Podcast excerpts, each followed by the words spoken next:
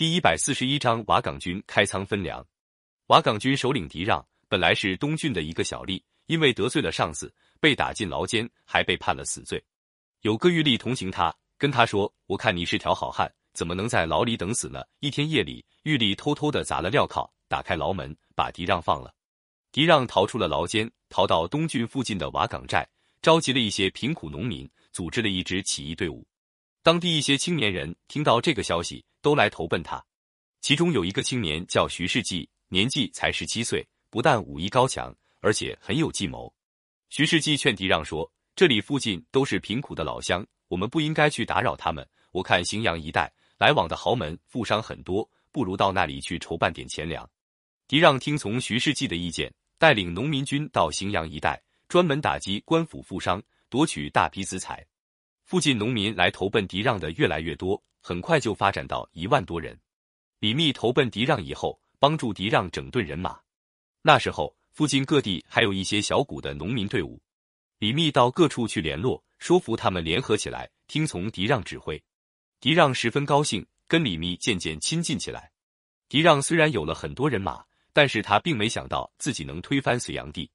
李密对狄让说：“从前刘邦、项羽。”本来也是普通老百姓，后来终于推翻秦朝。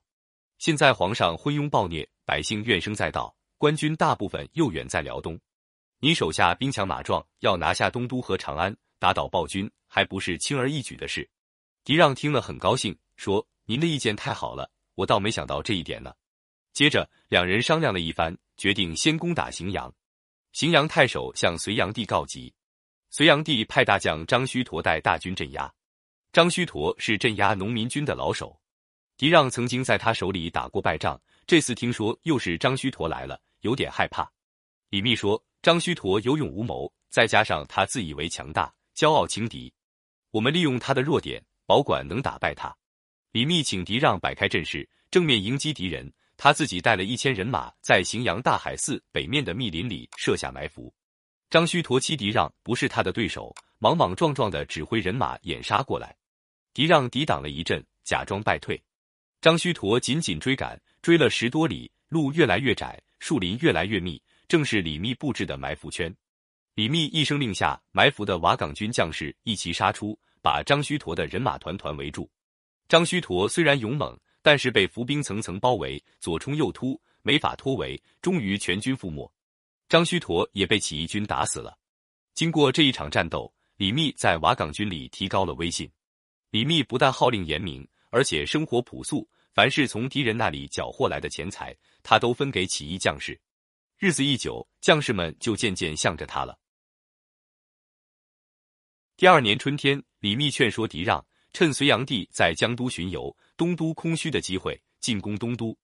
瓦岗军派人到东都刺探军情，被隋朝官员发觉，加强了东都的防御。李密就改变计划，提议先打东都附近的星落仓。星洛仓也叫做洛口仓，是隋王朝建造的最大的一个粮仓。仓城周围二十多里，城里挖了三千个大窖，每个窖里贮藏着八千担粮食。这都是隋王朝多年来从各地农民身上搜刮来的血汗。狄让、李密两人带七千名精兵攻打星洛仓。这些兵士原是流离失所的农民，一听得攻打官府的粮仓，个个摩拳擦掌，勇气百倍。他们向星洛仓发起猛攻。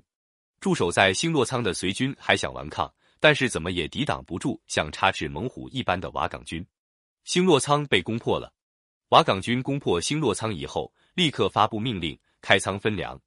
兵士们打开一口口粮窖，让老百姓尽情的拿。受饥挨饿的农民从四面八方涌向粮仓，从头发花白的老人到背着孩子的妇女，一个个眼里带着激动的泪花，前来领粮。大伙对瓦岗军的感激心情就不用提了。接着，瓦岗军又打败了东都派来的随军救兵。到这时候，瓦岗军的指挥权渐渐集中在李密手里。狄让觉得自己的才能不如李密，就把首领的地位让给李密。大家推李密为魏公，兼任行军元帅。瓦岗军在洛口建立了自己的政权后，乘胜攻下许多郡县，隋朝官吏兵士纷纷投降。瓦岗军一面继续围攻东都。一面发出讨伐隋炀帝的檄文，声讨炀帝的罪恶，号召百姓起来推翻隋王朝的统治。这一来，把整个中原都震动了。正当瓦岗军胜利发展的时候，内部发生了严重分裂。狄让把首领位子让给李密后，狄让手下有些将领很不愿意。有人劝狄让把权夺回来，狄让却总是笑呵呵的不当一回事。但是这些话传到李密耳朵里，李密就很不高兴。李密的部下撺掇他除掉狄让。李密为了保自己的地位，竟起了狠心。有一天，李密请狄让喝酒，在宴会中间，把狄让的兵士都支开了。李密假意拿出一把好弓给狄让，请他试射。狄让转过身子，刚拉开弓，李密布置好的刀斧手就动起手来，把狄让砍倒了。打那时候起，瓦岗军开始走了下坡路。但是，北方由李渊带领的一支反隋军却正在强大起来。